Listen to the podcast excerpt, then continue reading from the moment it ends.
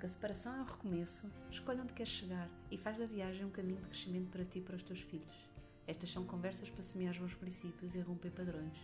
Se és um pai ou uma mãe que deseja sinceramente ultrapassar a separação para viveres a tua parentalidade com integridade, responsabilidade e autenticidade, então vem connosco, define as tuas coordenadas, vais chegar onde ainda nem sequer consegues imaginar. Este episódio é muito especial. Tenho comigo a Marcela Almeida, amiga e colega, a advogada, coautora do nosso projeto GP3S Divórcio Consciente. Juntas recebemos Eliane Teixeira, também advogada, com uma história muito interessante e que acredita na advocacia humanizada. Eliane, muito obrigada por ter aceito o nosso convite. Eu que agradeço. Uh, fiquei muito satisfeita. Nós seguimos uh, há algum tempo nas redes sociais e, e, as, e as suas publicações são sempre, para mim, muito interessantes, variadas, com muita informação, é. mas ao mesmo tempo leves, não é? Sobre assuntos pesados, a Eliane consegue pôr assim um, um ar leve e um tom leve na, na, nas publicações. E, e isso começou-me a deixar muito interessada. E depois, uh, mais interessada ainda fiquei quando percebi que a Eliane junta o direito e a psicologia. Sim. A psicologia, para mim, é, foi a primeira faculdade que eu fiz. E aí, quando eu me formei, eu percebi, que, e eu comecei a trabalhar com psicologia, eu percebi que eu amava psicologia, mas não trabalhar com a psicologia diretamente. E aí eu fui dar aula para criança, que eu já tinha feito o curso técnico de magistério, e aí eu fiz pedagogia e dei aula por 20 anos. Mas sempre usando a psicologia, né? Na minha prática, no meu dia a dia, sempre estudando psicologia. E aí eu sou casada com um advogado. E quando ele tinha, às vezes, processo de que envolvia a família, ele vinha para mim e falava assim: me ajuda, pelo amor de Deus, olha, tem criança envolvida e eu não sei o que fazer. E aí eu dava uma força para ele. E ele falava assim para mim: você daria uma excelente advogada, vai fazer direito. E aí eu fui. E foi um sufoco para fazer faculdade, a terceira, né? Eu já estava cansada. E é uma faculdade difícil de, de fazer.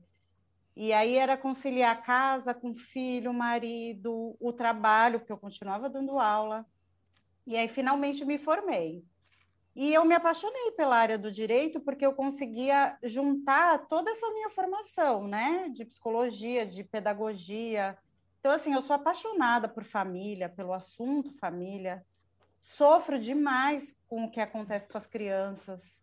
É assim, eu ainda não consigo, eu não sei se um dia eu vou conseguir, não me envolver. Eu sofro, eu me revolto, eu fico angustiada eu estou com um processo de alienação parental que está me tirando o sono, porque a gente tem uma visão humanizada que o Poder Judiciário ainda não tem. Então, na aplicação das leis, é, eles tomam certas decisões que você vê visivelmente que não é o melhor para aquela família, mas é o que está na lei. E aí isso frustra bastante, mas ao mesmo tempo ainda dá mais energia para você continuar lutando, né? E tentando mudar alguns cenários que não são bacanas. E uma das coisas que mais me inquietam é realmente a guarda partilhada, que uhum. é um instituto que, na minha cabeça, é, é uma ideia excelente, ela faz todo sentido, e aí chega na hora de colocar em prática, ela pouco funciona. Uh, qual é a tendência dos tribunais aí no, no Brasil? Uh, é, eles é atribuir, nós chamamos, nós chamamos uh, residência alternada. em Portugal, a guarda, o que vocês chamam de guarda compartilhada, nós chamamos de residência um, alternada. qual é a tendência dos tribunais? É atribuir residências exclusivas, ou seja, as guardas exclusivas a um dos pais, ou uh, a tendência vai no sentido de atribuir uh, residências alternadas? Não. A, a guarda partilhada, que é que a gente chama de compartilhada, ela é, é uma regra, né? Então, assim, Se nenhum dos dois genitores tem um impedimento muito grave para não exercer a guarda, ou se nenhum dos dois, por exemplo, querem abrir mão, porque tem essa opção do genitor chegar e falar assim: olha, eu trabalho demais, ou eu tenho uma doença que exige um tratamento sério, então não me sinto apto para compartilhar a guarda. Existe essa opção. Mas se os dois querem a guarda e estão aptos, é a regra. Só que aqui as crianças não alternam a residência. É estabelecido uma base de moradia. Então a criança vai morar com um deles. Sim. E o outro vai visitar e levar ela para sua própria residência. Porque quando você fala em partilhar a guarda, as pessoas entendem automaticamente que você vai partilhar o tempo de convivência. Então, uhum. os pais geralmente ficam com essa confusão. Ah, então ele tem que ficar três dias da semana comigo, três dias com, ele, com ela, e aí a gente vai alternando. Não é isso aqui. Aí, para vocês, é isso? Nós, nós partimos da regra que as responsabilidades parentais é comum. Uhum. Mas a residência, não, a lei não fixa uh, uma regra tem vindo, eh, desde a última década, a tornar-se mais comum e os tribunais a decidirem mais por residências alternadas. E o que é que chamamos de residência alternada? É ficar metade do tempo com um, metade do tempo com o outro. Semana sim, semana não, ou 15 em 15 dias, ou 4 dias com um e depois 4 dias com o outro. Uh, a criança tem mesmo duas residências. Isso existe chama guarda alternada aqui. Pronto. É, é... E aqui não deu certo. Os estudiosos, os psicólogos, as, os profissionais perceberam que isso causava uma. A criança ficava com duas rotinas diferentes, duas, dois tipos de educação, de valores. É, às vezes os pais moram distantes um do outro, e aí a criança às vezes precisava viajar para ir para casa de um para o outro. É, perdia o vínculo com os amigos, perdia, por exemplo, festinhas de amigos que tinha numa determinada data. Então, ela ficou um pou, pouquíssimo tempo e aí ela já caiu em desuso. Não se tem mais esse tipo de guarda aqui. Nós, nós cá, uh, para já também somos um país mais pequeno, não é? Uhum. Uh, ou seja, normalmente quando ela é atribuída, é, é, é, os pais têm que morar relativamente próximo, ter um, um, um, um, ou seja, tem que ser execuível, tem que ser possível, não é? A criança manter a mesma escola, ou seja, para, para que ela seja atribuída, há ali umas características que têm que, que, que, que se verificar. Mas uh, os tribunais têm vindo cada vez mais a atribuir a residência alternada.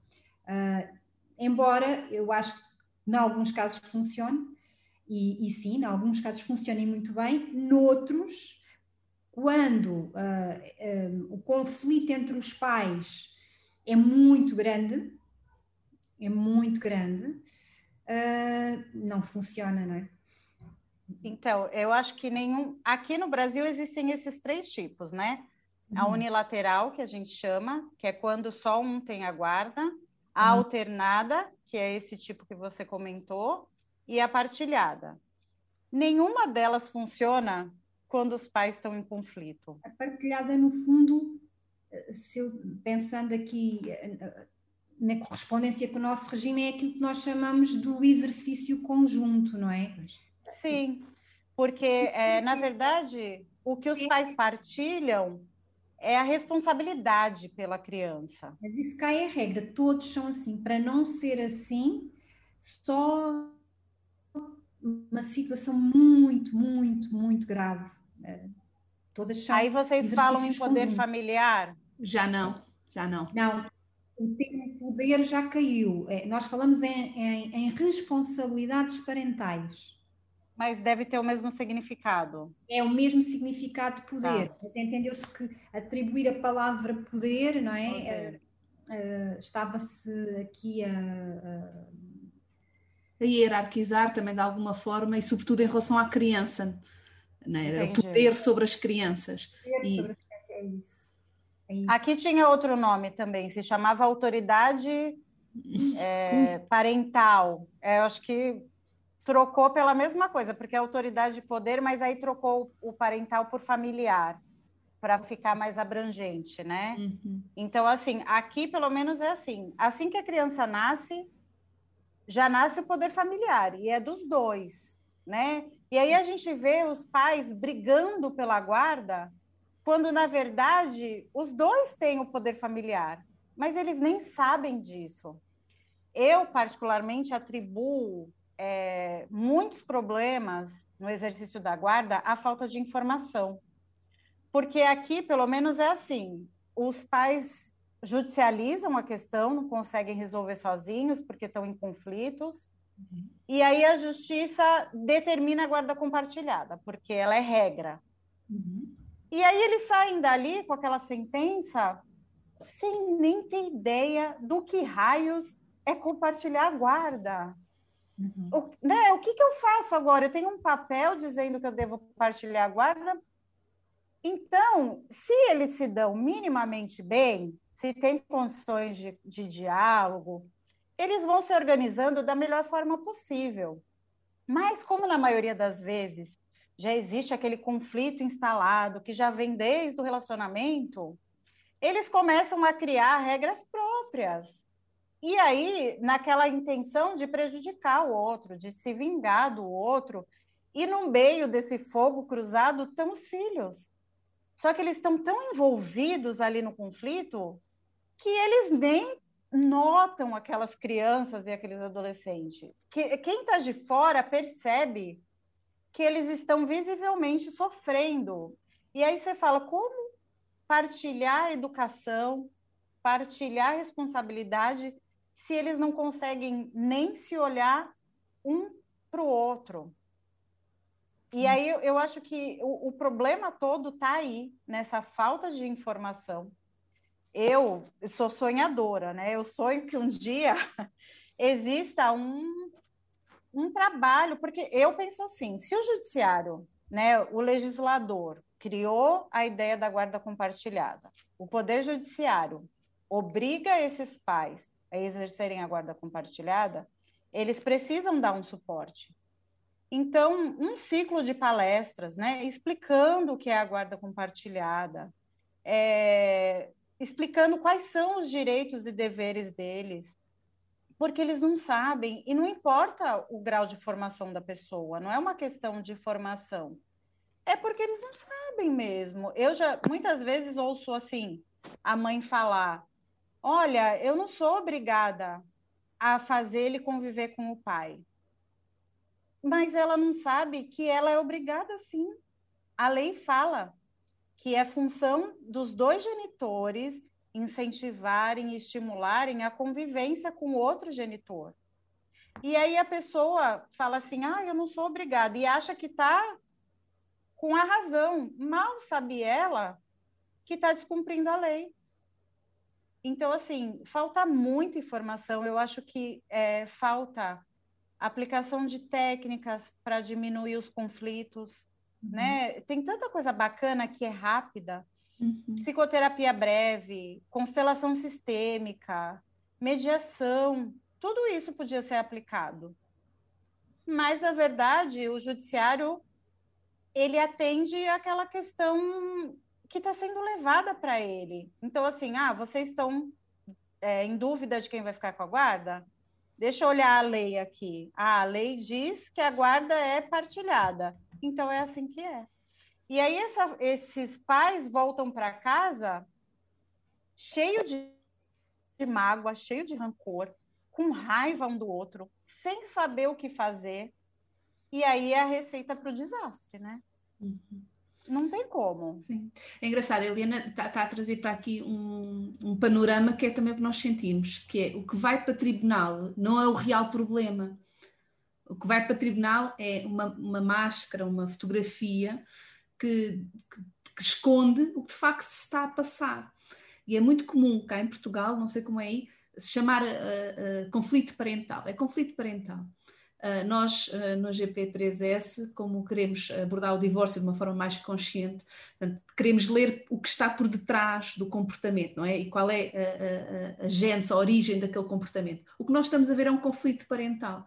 Mas depois, se formos ver a origem, o conflito é pessoal. Aquele conflito não tem nada a ver com a parentalidade. Sim. Bem pelo contrário, não é?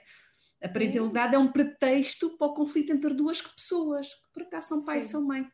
E nós também, com o tempo, com a experiência e com, com a revisão da, li, da literatura, também vamos percebendo que este trabalho tem que ser feito muito individualmente. Cada pessoa tem que fazer o seu trabalho interior de saber lidar com, a sua, com o seu ressentimento, com a sua zanga, com a sua tristeza, com a sua revolta, aprender a assumir a sua responsabilidade, aprender a, a, a, a priorizar o seu papel de mãe antes do papel da ex-cônjuge. E, portanto, é. mas é um trabalho individual que cada um tem que fazer. Uh, e como se está a olhar para o conflito e acha-se que o que está a ver é, é, o problema do parental e do conflito parental, então vai-se muitas vezes para esse tipo de terapias, mediação, uh, uh, e tenta-se resolver o que está à superfície em vez de vir o que vai resolver o que está para baixo, é? Também senti isso aí no Brasil, porque muitos destes problemas, e a literatura também nos tem mostrado isso, uma boa parte já existia muito antes do fim da relação. Já eram problemas estruturais daquela relação entre aquelas duas pessoas e que Sim. o conflito só vem agudizar, mas raramente traz problemas novos, são mais uh, novas formas do mesmo problema. Sim, sem dúvida. É, eu até sempre comento assim, quando a pessoa vem falar que quer se divorciar, eu pergunto: quer se divorciar porque acabou o amor? Ou é porque não consegue dialogar, porque se afastou, porque tem muita briga? Porque, na verdade, se você tem filhos e se divorciar, os problemas vão continuar. Não tem jeito, as brigas vão continuar, as desavenças elas vão permanecer. Porque se você não tem filho, tchau, você nunca mais precisa ver aquela pessoa se você não quiser. Agora, se você tem filhos, você vai ser obrigado a continuar convivendo. Então, você só vai mudar o cenário daqueles conflitos. O que era um conflito de dentro de casa Exato. vai passar a ser um conflito cada um na sua casa. É, eu até sempre é, tento conscientizar as pessoas, por exemplo, que a alienação parental ela existe enquanto as pessoas são casadas. O abandono também. Então só muda o cenário, porque os problemas são os mesmos. Então, uhum. assim, é, só que assim, falando juridicamente, a gente não pode obrigar as pessoas a tratarem os seus problemas emocionais, que estão cada vez pior, né? O mundo está assim carente de tratamento emocional. As pessoas não dão valor ao autoconhecimento, ao processo terapêutico. Simplesmente as pessoas vão se atropelando no dia a dia, é, se machucando, machucando os outros, enfim. Mas eu acho que o judiciário, mesmo não podendo obrigar as pessoas a, a se tratarem, elas têm que obrigar esses pais a pelo menos é, diminuir os conflitos aparentes. Você imagina o, um iceberg, né? Uhum. E aí os conflitos, é, eles estão ali embaixo. Só que o que chega para o judiciário é aquela pontinha que está fora. Só que o judiciário não tem essa, essa obrigação e nem quer lidar com isso que está abaixo, né? Nós em Portugal temos as chamadas equipas de audição técnica especializada, que são compostas por psicólogos e por eh, assistentes sociais. Vocês aí têm nestes processos? Então, nós temos, ah, mas não funciona. Pois, as nossas também não. Não.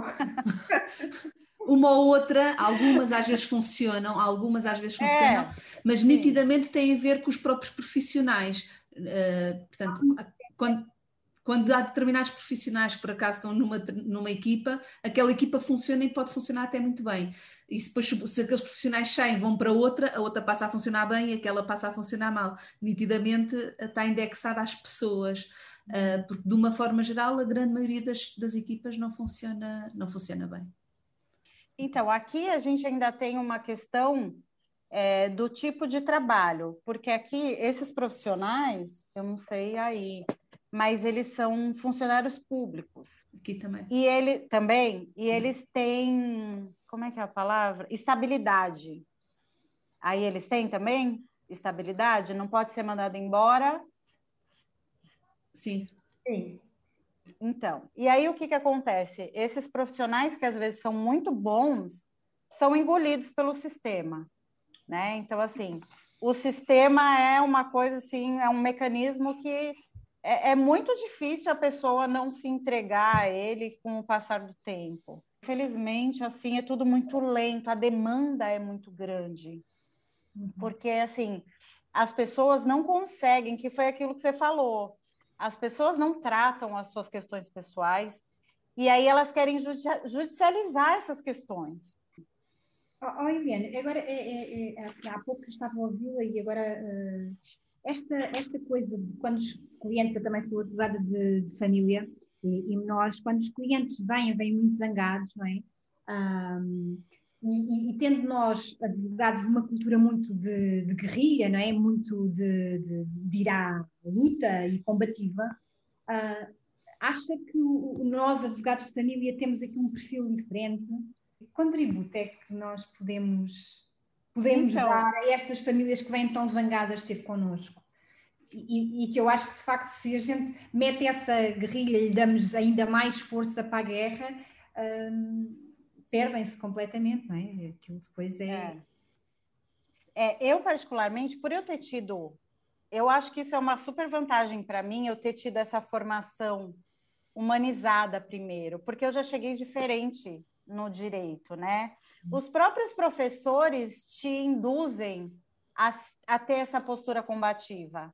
O meu marido, que é um advogado mais antigo, as nossas posturas são completamente diferentes. Tudo bem que a área dele é outra, mas ele fala assim para mim: por que, que você vai insistir num acordo? Por que, que você vai. Vai para cima, ele fala para mim. Aí eu falo: não, mas tem criança no meio disso. Até esse processo de alienação parental que o Ministério Público está dando assim. E aí o meu marido fala assim: mas provoca eles, pra... cutuca. Eu falo: mas eles vão ficar com raiva e vão descontar num problema que tem uma criança envolvida. Então, assim, eu tenho uma postura toda pacífica. Não que eu não seja de brigar, mas assim, né? Então, eu acho assim que quando esses pais chegam zangados para mim, a primeira coisa que eu faço é dar informação. Porque é aquilo que eu falei, às vezes eles não sabem. Eu tive uma mãe que chegou para mim e ela estava sendo acusada de alienação parental. E esse processo a gente resolveu super rápido, porque ela sentou comigo e começou a falar assim: eu faço isso, eu faço isso, eu faço aquilo. Ela começou a falar tudo que ela fazia e era claro que ela estava alienando. E aí eu cheguei para ela e falei assim: eu mostrei a lei para ela. Eu tenho as leis no meu computador num tamanho grande. Então, quando eu converso com os pais, eu ponho na tela e eu mostro para eles e explico. E eu falei para ela, eu falei assim, você está vendo aqui? Pela lei, você está alienando. Aí ela falou, jura? Eu estou fazendo isso? Eu falei, tá. Olha aqui, olha na lei aqui. Mostrei para ela. Isso que você falou é isso, é isso, é isso. Ela ficou desesperada. Ela falou, me ajuda. O que... Aí eu falei, eu falei para ela, olha o que pode acontecer que está aqui na lei. Pode acontecer isso, isso, isso. A postura dela mudou completamente. Ela falou: me ajuda. Eu propus para ela, procurei a advogada da outra parte, a gente fez um acordo, propôs que ela fosse fazer um tratamento, ela topou. Então, assim, o caso se resolveu super rápido, porque era uma pessoa que só precisava de informação. Ela não, ela, tudo que ela estava fazendo, ela achava que estava fazendo certo. O grande contributo foi de Eliana, foi trazer, foi trazê-la, não, não alimentar não é? Sem dúvida, sem dúvida. Quando não alimentar aquele o espírito de, da guerra, da luta, não é? E trazer, mostrar uma outra realidade, porque às vezes uh, para nós advogados também uh, é, é, fácil uh, ficarmos ali na dor com os nossos clientes, não é? E, e, muito empáticos com a posição deles e às vezes não, não mostrar que existe um outro lado, não é? É, a gente toma, às vezes, a gente toma partido do cliente, né? E eu sempre falo quando tem criança, porque às vezes tem processo de família que não tem criança envolvida, mas quando tem criança, eu sempre falo: o meu cliente é a criança. É, é, são os interesses da criança que eu vou atender. Então, se eu precisar, é, isso é outra coisa que é, é uma vantagem na minha prática, porque eu já tenho uma estrutura financeira, né? Então, assim, eu não estou em começo de carreira, aceitando qualquer coisa. Então, assim, se eu vejo que o cliente está errado e que a gente conversa e ele não quer adotar uma postura, eu falo para esse cliente assim: olha, eu não posso te ajudar. Quando a gente está no começo de uma carreira, a gente não, não tem essa opção, né? O cliente está ali cheio de razão, e aí você, ah, então vamos junto, porque eu não posso perder o cliente. Então, assim, é, só que, na verdade, você vai ter um trabalho com aquele cliente, você vai ter um estresse que às vezes não compensa o que ele vai te pagar. Porque assim, você não vai conseguir ajudar ele. Ele vai ficar super insatisfeito, porque você não vai estar dando para ele o que, ele o que você prometeu. Então, assim, esse tipo de cliente é melhor passar, outros vêm. Não tem como. Essa pessoa, eu falo, essa pessoa precisa muito mais de um psicólogo do que de um advogado. E, e, aí as pessoas acham que vão resolver isso na justiça e não vão, porque às vezes ela vai chegar lá na justiça e é aquilo que a gente falou, é, o, o judiciário vai resolver o conflito aparente dela. Só que ela, na verdade, queria que ele resolvesse aquele conflito latente e não vai resolver. Alguns nem querem resolver conflito, alguns querem se manter ali na, na, no conflito, não é? Que é Sim. forma de terem um relacionamento com o outro. Não é? É uma, exatamente, perfeito. É, e aí a pessoa nunca vive o luto do, do fim da relação, ela não retoma a vida dela, né? Ela fica ali. Só que aí a gente, por trás dela, tem um poder judiciário, com pessoas trabalhando, e um poder judiciário que está lotado de demandas. E quanto mais demandas, menos eles conseguem analisar os casos é, com aquela especificidade, né? Então, é assim, é aquela produção em massa. Não tem aquela uhum. análise do, do caso a caso. Ah, vamos ver. Essa mãe é a melhor opção para ficar com essa criança? Quem tem mais condições de sustentar essa criança? Não, já é uma produção em massa. Uhum. Sim, nós, eu e a Marcela, entre nós, costumamos nos uh, referir a isso como uh, uh, os tamanhos da roupa, não é? Tamanho único. É tamanho único, tem que servir a toda a gente igual. e, e a maior é parte do que acontece é que não serve a ninguém, não é? A uns vai estar muito apertado, outros vai estar muito largo, vai ficar horrível a toda a gente. Exatamente. é, mas é respostas de tamanho único. Eu adorei essa, é. essa analogia. E, e, e, ainda por cima, muitas vezes estão assentes em pressupostos, mitos, crenças que estão ultrapassados, que já não fazem sentido. Eu, é uma das coisas que eu também vejo que a Eliane faz esse trabalho de, de, tentar mudar de alguma forma a cultura, dar outra imagem, não é? A ideia de que o abuso é sempre da parte do pai, não é verdade. Uh, que, que, a mãe nunca abusa, que nunca negligencia, também não é verdade. Que as mães estão sempre a querer proteger as crianças e os pais é que querem uh, uh, roubar as crianças, também não é verdade. Não é? Estes papéis que têm, estão muito associados a género e que nós, na nossa experiência, vamos percebendo cada vez mais que não faz sentido nenhum. Né? E as pessoas é. precisam abandonar essa, essas ideias, né? E as pessoas se agarram a elas de um jeito. E não, por mais que você tenha informação, as pessoas continuam pensando da mesma da mesma forma. É muito uhum. forte uhum. isso. Sim, sim. E, e, e eu acho que é, todos esses mitos levam uh, quase sempre à desumanização, não é? É desumanizarmos as pessoas que nos permite fazer isto. Os homens são todos não sei como, as mulheres são todas não sei o quê, não é? Uh, os tribunais são, os casados são todos não sei como, os separados são todos não sei o quê. É desumanizando é que nós conseguimos fazer essas categorias. Quando começamos a humanizar as pessoas, começamos a olhar para pessoas e não é para homens ou para mulheres, para é. casados ou para separados. E, portanto, a humanização passa por isso, por conseguirmos olhar para pessoas em vez de ser para grandes grupos e massas de categorias, não é? De, desses rótulos. Um, eu fico a pensar, para isto era preciso também quem, os profissionais que estão nessas instituições serem capazes de primeiro humanizarem-se a si próprios, porque eu também vejo e reparo muitos profissionais que também se desumanizaram endeusando-se. Que é, eu sei tudo, os casos chegam, eu já estou mesmo a ver o que é que está aqui, está-se mesmo a ver o que é, não é?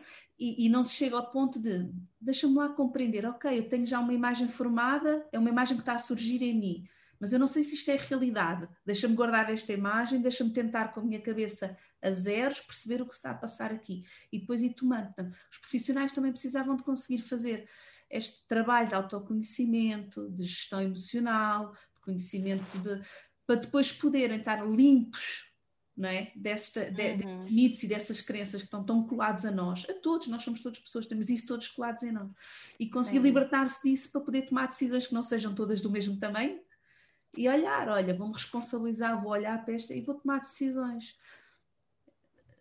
Também sentes isso, Helena, que, que uh, ah, um, ah, estas decisões uh, que o tamanho único servem a todos também desresponsabilizam o profissional de ter que tomar uma decisão, que é estou a fazer by the book e não tenho que tomar uma decisão diferente. Falas-nos um bocadinho destes dois conceitos. É, com certeza, mas é uma coisa, enquanto você estava falando, uma coisa me veio aqui à cabeça, que eu acho que isso também tem a ver com a quantidade de demandas que chegam ao Poder Judiciário, porque não há um trabalho preventivo. Os advogados trabalham, como ela falou, de forma é, combativa, quando o problema já está instalado. E se fosse feito um trabalho preventivo, talvez não chegasse tanta demanda ao judiciário e talvez eles conseguissem ter mais oportunidade de olhar os casos de forma mais humana.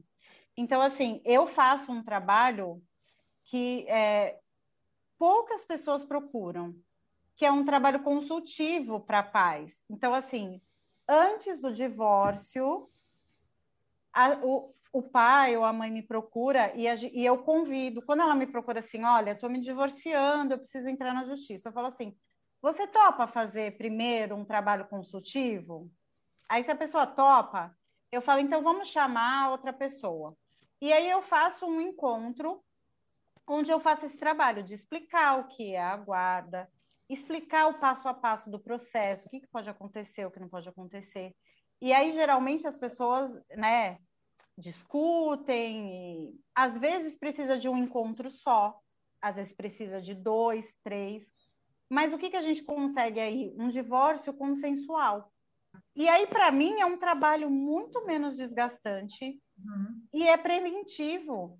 Então, eu ganho meu dinheiro, eu elaboro lá, eu converso com eles, e isso eu trouxe do meu trabalho com crianças, né? Porque com criança, a gente sempre faz os combinados.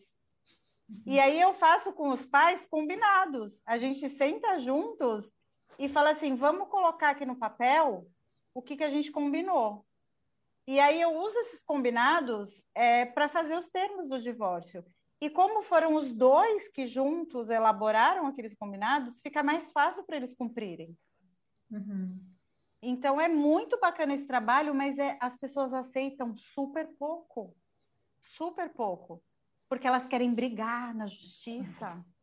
Uhum. É. Então assim é uma mentalidade mesmo que precisa ser mudada, né? a importância da prevenção. As pessoas acham que o advogado só funciona depois que o problema se instalou. E não, eu até postei essa semana um, um rapaz aqui no Brasil que ele pôs fogo na família por causa de briga por herança. E aí você fala assim, poxa, um testamento previamente teria resolvido essa briga, né? E as pessoas não pensam nisso. Elas não fazem pactos antinupciais, elas não fazem testamento, elas não, não sentam para fazer termos de acordo. E aí, quando a coisa já está pegando fogo, elas correm para o judiciário resolver por elas o que elas não foram capazes de resolver na sua própria vida. Isso é muito sério, né? Porque a maioria desses problemas não são problemas judiciais, são problemas humanos, são problemas de família, né? Então, assim, eu fico pensando assim, eu tenho que resolver meus problemas. Em última instância, se um direito meu está sendo violado, aí eu vou para a justiça. Mas as pessoas pensam ao contrário. Elas, elas não querem resolver aquele problema e elas já correm para a justiça.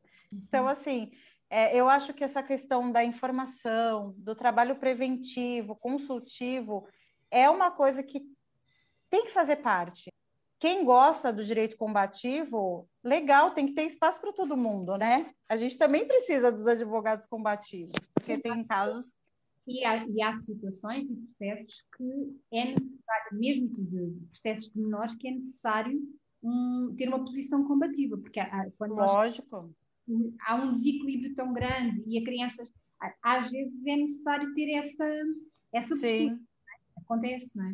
Uh, há, há aquelas situações tão gritantes e que a criança está tanto em sofrimento que para conseguirmos, de facto, uh, fazer chegar a mensagem contrária, que às vezes é. é necessário. Mas, por outro lado, também, é, eu acho que esse é o grande desafio dos advogados de família menores, não é? É, é, que é o equilíbrio entre, entre ser combativo e ao mesmo tempo ser um advogado uh, de trazer para a paz, não entrar na guerra, não é? Não, Sim. não aceitar o convite para a guerra, que é uma expressão que nós gostamos de usar muito no GP3S, é não aceitar não aceites o convite para a guerra. É, eu acho que esse é o desafio, né? Da advocacia atual. É, uma, é um caminho que está sendo trilhado e que não tem mais volta. Não tem como você ignorar essa questão da conciliação, da mediação, é, dos acordos, dessa coisa mais humanizada. Quem não, não se inteirar de tudo isso vai acabar ficando para trás. Porque foi o, eu, foi o que você falou, o profissional completo, ele consegue ter esses dois lados, né? Ele ser conciliador quando ele precisa e ser combativo também quando uma briga. Porque às vezes, para ser ouvido, você precisa gritar, literalmente, né? Uhum. Tem jeito. Sim. Então. Sim eu julgo que entrar aqui aquela, aquela discussão às vezes dos conceitos do que é, que é ser moderado, não é? Ser moderado nem sempre quer dizer ser conciliador, nem sempre quer dizer encontrarmos no ponto do meio. Muitas vezes ser moderado é ter a atitude de nível adequada ao que o contexto está a pedir. E às vezes pode ter que ser levantar a voz, às vezes pode ter que ser ter que demonstrar coisas que são dramáticas de demonstrar, mas têm que ser vistas, não podemos estar a fingir Sim. que não estão lá. Não é? Sim conseguir ser conciliadora uh, à custa de fingirmos que não estão a acontecer coisas que de facto estão a acontecer, quer dizer, isso não é ser moderado. Uh, Eliane estava a trazer um, uma ideia interessante que é uh, a prevenção. Durante muito tempo a medicina também era feita só para tratar do que já estava doente ao longo do tempo, a medicina cada vez mais começou também a tratar, que eles chamam cuidados primários, que é prevenir a doença. E agora a Helena estava a falar do, dos tribunais e do direito e da, da, advocacia e está a trazer também esta coisa, a medicina já fez esse percurso. engraçado a Helena uhum. estar a trazer agora isso para aqui, fez-me de repente lembrar, olha que engraçado, a medicina andou, fez este caminho. Provavelmente está na altura do direito e, e nós estamos a sentir essa necessidade do direito também fazer esse Sim. caminho. É. Que, que, que, competências é que era preciso ganhar os profissionais para podermos ter uma advocacia mais humanizada, como a Eliane diz? Olha, eu acho que é, essa, essa conciliação entre as diversas áreas. Porque, por exemplo, eu tenho esse conhecimento da psicologia, mas não necessariamente é, a pessoa tem nela mesma. Então, assim, parcerias, né? Eu acho que hoje em dia, principalmente o advogado de família, ele tem que ter uma parceria com um psicólogo, com outras áreas, para que ele possa ter auxílio. Infel... Uhum. E assim, o órgão regulador da advocacia é muito incoerente em várias questões. Então, por exemplo, você não pode ter um psicólogo no seu escritório. Uhum. Não pode, simplesmente. Então, assim, é... mas você pode ter parcerias com outras pessoas, é... pedagogos, psicólogos, é... terapeutas, coaches, uhum. É, sem dúvida. Então, assim, eu acho que o negócio é esse, é agregar é, diferentes áreas para você ter essa visão, outras pessoas te trazerem outra visão das coisas, né, das questões. Porque você fica ali no seu dia a dia, você, você é consumido pelo trabalho, e às vezes você não consegue enxergar o que está na sua cara e fazer a sua busca pessoal. Não, isso não tem jeito, né? Se você uhum. é, não se humanizar, você não vai ter uma prática humanizada. É uhum. impossível. Eu acho que é impossível uma coisa sem a outra. É, esse olhar mesmo é, para aquela pessoa, olhar, porque quando você tem esse olhar, na hora que a pessoa senta na sua frente e começa a contar o que está acontecendo com ela, você já consegue perceber mais ou menos o que tem por trás daquilo. E aí você já consegue é, direcionar o problema. Porque, que nem eu falei, às vezes é, a pessoa chega com, com aquele problema e você percebe que aquilo não é judicial, que aquilo basta uma consulta, uma, uma mediação. e Só que se o advogado, por exemplo, não tem essa visão, ele já vai pegar a demanda e já vai judicializar na hora. Então, assim, é, eu acho que isso é, é muito pessoal do profissional. E, assim, infelizmente, com toda a informação que a gente tem à disposição, eu acho que as pessoas estão muito aquém desse autoconhecimento. Cada pessoa imprime no seu trabalho o que ela é, a visão que ela tem da vida. Então, a primeira chave para nós conseguirmos humanizar é cada pessoa ter dentro de si uma visão clara da vida, das relações, é? ter um propósito na sua função e um propósito que não seja aqueles propósitos operacionais de ganhar este cliente, de ganhar esta, este dinheiro, de, mas um propósito, uma visão, uma coisa mais global e mais abstrata.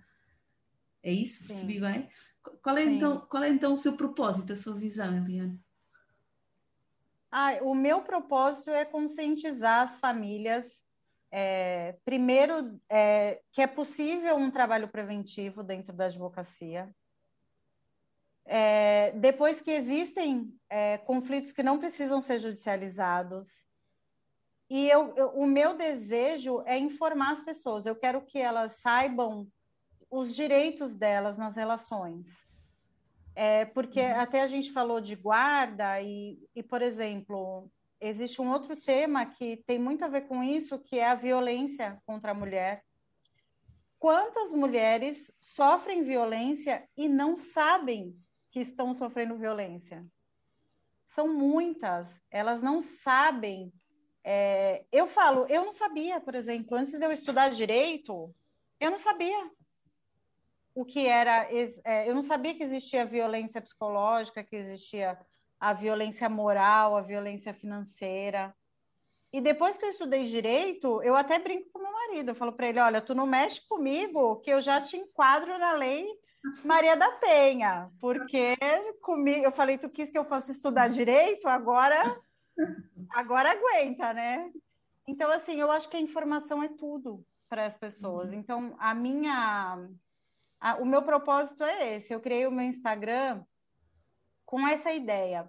A minha ideia primeira foi é, tirar essa visão que as pessoas tinham, porque as pessoas me conheciam como professora, foram 20 anos dando aula. Então, às vezes, as pessoas ligavam e falavam assim: Olha, eu tô com um problema, vê se teu marido pode me atender. Aí eu falava assim: Mas eu sou advogada, por que, que você está pedindo para o meu marido? E aí as pessoas falavam: Nossa, eu nem lembrava que você é advogada. Uhum. Então, a minha ideia primeira foi essa, né? Uhum. Tentar fazer as pessoas me verem como advogada, que deu super certo. E uhum. foi isso, informar é, pela saúde emocional das crianças, porque eu acho que as crianças são muito negligenciadas no mundo inteiro. Eu acho assim, o que as crianças sofrem não é pouco. E assim, criança, quando eu falo, inclui adolescente. Porque às vezes você vê adolescente de 17 anos arrasados emocionalmente. Porque essas crianças e esses adolescentes são os futuros adultos. E eles carregam toda essa dinâmica familiar disfuncional e adoecida para as relações deles no, quando eles são adultos. Então, essas crianças, eles precisam se desenvolver emocionalmente saudável, porque o mundo já está adoecido emocionalmente. E a gente cada vez mais produz mais pessoas adoecidas emocionalmente. Então, assim, eu acho que vai chegar um momento que não vai existir mais pessoa saudável porque a gente está produzindo em alta escala crianças, seres humanos com problemas emocionais. Eles não uhum. têm, é, crianças e adolescentes não têm capacidade para lidar com essas demandas dos pais, não tem. Eu, particularmente, eu penso assim, se você, eu tenho um filho de 15 anos, então, assim, o que acontece comigo é problema meu, eu não posso passar para ele. E o que acontece com ele é problema meu também. Então, eu quero que os pais vejam quanto sofrimento, às vezes, eles estão causando para os filhos. As pessoas, às vezes, não se dão conta do que elas estão uhum. fazendo. Elas estão tão consumidas pela dor do divórcio, pelo sofrimento, pelo orgulho ferido, que os filhos ficam completamente esquecidos e não dá. Depois que você é mãe e pai, eu acho que você perde meio que o direito de sofrer. Você não tem mais esse direito. ou, pelo menos de, ou pelo menos de dividir esse sofrimento com os filhos, não é? Se Sim. calhar podemos sofrer com uma amiga, com uma mãe, com um irmão, com uma, uma pessoa próxima, não é? Mas com os nossos filhos não são eles que podem ter nenhum, né? essa responsabilidade. Sim, de maneira Sim. nenhuma. Não. Um, eu, eu, eu, percebo que, que, quando diz, e os dados mostram-nos isso, cada vez há mais pessoas doentes do ponto de vista emocional, não é? A doença mental disparou, uh, mais do que duplicou nos últimos anos, a, nosso, a, nossa qualidade de vida teoricamente melhorou, mas a qualidade de, emocional das pessoas e a, e a, doença, a expressão da doença mental aumentou imenso, o número de, de suicídios aumentou imenso. Uh, portanto, de facto, há sinais de, de dor e de sofrimento, uh, apesar da qualidade de vida a partir de ter melhorado. Um, ainda assim, acredito que, que, que, que, o que nos espera não é uma sociedade, acredito, desejo que o que nos espera não vai ser uma sociedade assim tão, tão doente e que vamos conseguir dar a volta a isto. Eu acredito muito na humanidade Tomara. e no nosso poder. Tomara. E eu acho que passa também por nós conseguirmos reformular uh, o, que, o que é isto das relações, não é? Porque eu, eu, eu, acho que só podemos ver, eu acredito mesmo, que só podemos ver o divórcio de uma forma diferente do que vemos agora se virmos o casamento também de uma forma diferente. E, portanto, nós conseguimos ver os casamentos e as relações de forma diferente, vamos conseguir olhar para, para a sua progressão e para a sua evolução pode ir em vários sentidos. Um dos sentidos pode ser decidirmos que já não queremos estar juntos e, portanto, também poder olhar para o divórcio de uma maneira diferente. Agora, para isso é preciso mudar muita coisa, nomeadamente como vemos os casamentos não é? e como vemos as famílias, porque também isso cristaliza muito a nossa hipótese de olhar para eu mantenho uma família. Estou separada, eu sou separada, Eliane, tenho uhum. uma família reconstruída. Uh, e eu nunca deixei de ter uma família. E a partir do momento que nós temos que continuar a olhar para, para, para, as nossas famílias como famílias e como famílias inteiras, não é? Como famílias partidas, como famílias desfeitas, como famílias uh, uh, de segunda escolha. é a nossa família que progrediu naquele sentido. E, portanto, acho que é preciso também fazermos este caminho de, de mudar os conceitos associados. Estamos muito rígidos, não é? Até que ponto também. Sim a, religião, a própria sociedade, a cultura cristaliza muito estes, estes nossos conceitos.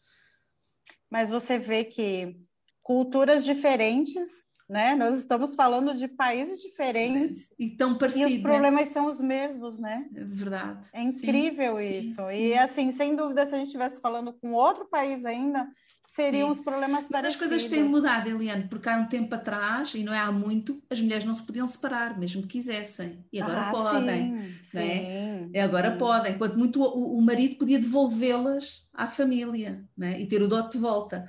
Uh, portanto, até há pouco tempo uh, o, o, casamento era visto assim, uma compra da, da mulher e que era depois uh, em troca de, de bens, ou, ou, também famílias que se juntavam também por questões patrimoniais e portanto desfazer um, um casamento e dar cabo da, do negócio que tínhamos feito aqui com, com, com, as terras e com as quintas e, que, e isso nitidamente está mudado. A maior parte de nós já não pensa nas coisas assim, não é?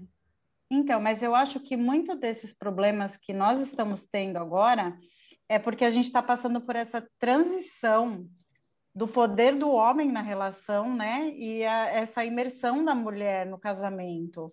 E talvez, realmente, com muita esperança, é, passando esse período, as coisas mudem.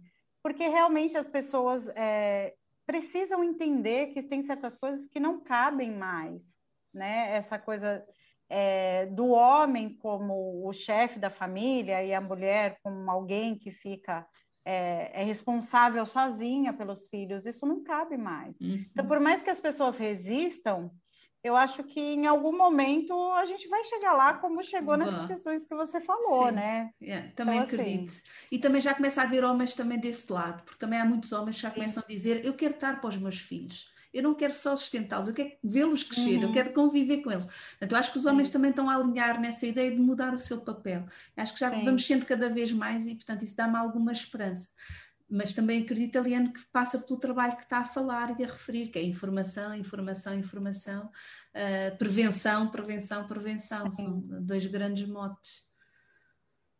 Mas eu... o negócio é esse, né? É, esse. É, é, é, insistir, porque as pessoas é, uma hora elas acabam ouvindo, né? De, em algum momento ela passa batido por aquilo, ela não presta atenção, mas em algum momento, alguma forma, é, aquilo vai é, entrar nela e ela vai se apropriar daquilo. Uhum. Então é, é bater na mesma tecla, né? Todo Boa, dia ali sim. falando quase Exato. a mesma coisa, né? Sim, sim. E se formos muitos, não é? Se a professora disser igual, se o médico disser igual, se a amiga disser igual, se... portanto, se começar a ouvir muitas vozes a dizer, olha, vamos fazer isto de outra maneira, bora lá pensar isto de outra maneira, em vez de vamos lá para, para a guerra, se houver mais vozes uh, a trazer. Uh, a paz e trazer sobretudo estas novas noções de a tua família continua, não, não perdeste a tua família, uhum. ou não, não foi um negócio falhado, não foi um projeto falhado, não, foi um projeto que mudou.